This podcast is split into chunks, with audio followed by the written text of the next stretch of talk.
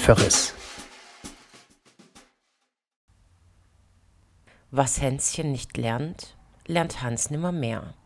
So lautet eine gängige Redewendung, die darauf verweist, dass Wissen, welches man sich nicht schon in jungen Jahren angeeignet hat, man sich auch im Alter eher schlecht noch aneignen wird. Dies ist keine Pauschalverurteilung, denn schließlich macht ja Übung den Meister und selbige fallen auch nicht vom Himmel, dennoch ist etwas Wahres dran. Nehmen wir als Beispiel das Erlernen von Sprache und deren Regeln und hier im Konkreten die Verwendung der Wörter als und wie. In Herrn Falschgolds letzten Beitrag haben wir erfahren, dass er so seine Schwierigkeiten mit der regelgerechten Verwendung dieser Begriffe hat, und damit ist er nicht der Einzige. Dabei ist es simpel, vor allem wenn man die beiden Wörter in Vergleichen benutzt. Möchte ich ausdrücken, dass etwas gleich ist, verwende ich wie. Möchte ich jedoch zwei Dinge gegenüberstellen, die ungleich sind, verwende ich als.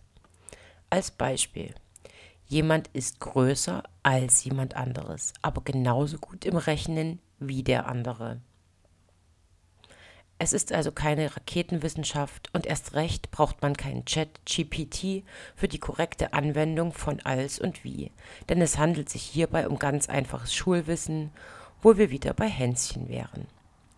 Sich ein bisschen Mühe zu geben und seiner Sprache nicht völlig ignorant gegenüberzustehen, kann sicher auch zu einem guten Stil verhelfen.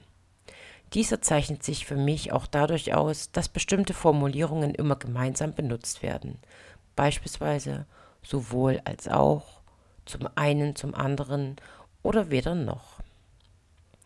Aber in Zeiten, in denen vor allem Vokabeln aus der englischen Sprache immer mehr Einzug in unseren Sprachgebrauch halten, wirkt diese Diskussion vielleicht fast schon ein wenig altbacken und man muss ständig am Ball bleiben, um die Weiterentwicklungen nicht zu verpassen.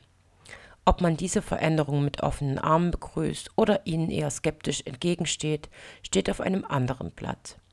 Fakt ist aber, dass eine lebendige Sprache, wie es die deutsche nun mal ist, ständig gesprochen wird und dadurch einem Wandel und ständiger Entwicklung unterliegt. Wer hätte heutzutage auch noch große Lust, Mittelhochdeutsch zu sprechen?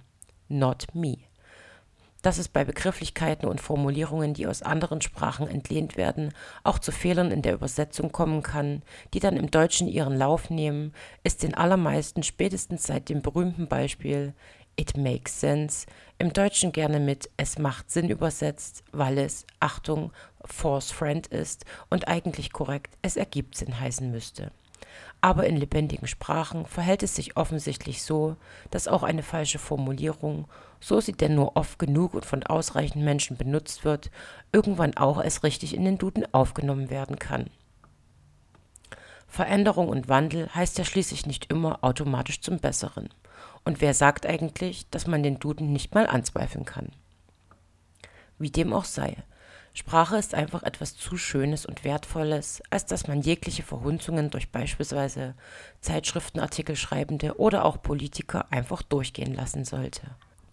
Die Vielfalt der Sprache ist so wunderbar, dass sie uns nicht nur zum Zweck des Austauschs von Informationen und zur stupiden Kommunikation dient, auf die sie heutzutage dank diverser Nachrichtenportale ohnehin oft immer weiter reduziert und vereinfacht wird, Nein, sie ist das Mittel, mit dem wir uns und unsere Gedanken und Gefühle äußern können. Wir haben die verschiedensten Stilmittel, Metaphern und Redewendungen, die wir mit Lust gebrauchen können, um uns auszudrücken. Selbst Witze zeigen, wie vielfältig Sprache eingesetzt werden und Freude bringen kann. Doch allen, die keine Freunde von großen Worten sind, gebe ich noch eine Strophe aus Mascha Kalekos Gedicht Kleine Zwischenbilanz mit auf den Weg. Es ist und bleibt das Gleiche aller Orten. Man sagt am Ende nichts in vielen Worten. Zum Reden hat sogar der Feige Mut. Doch Schweigen klingt in jeder Sprache gut.